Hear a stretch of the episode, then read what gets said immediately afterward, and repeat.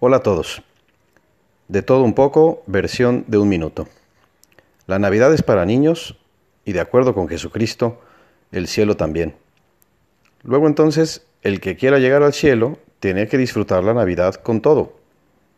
¿Qué tal anda tu ilusión por estos días? ¿O te estás poniendo un poco grinch con los años?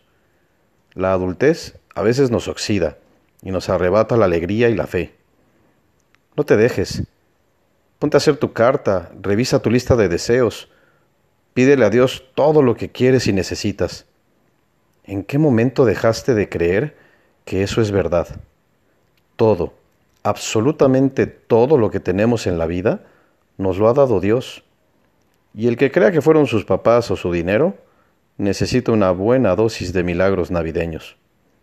La Navidad es para niños y para adultos que, aún creciendo, se saben pequeños ante Dios y se abandonan con esperanza en Él.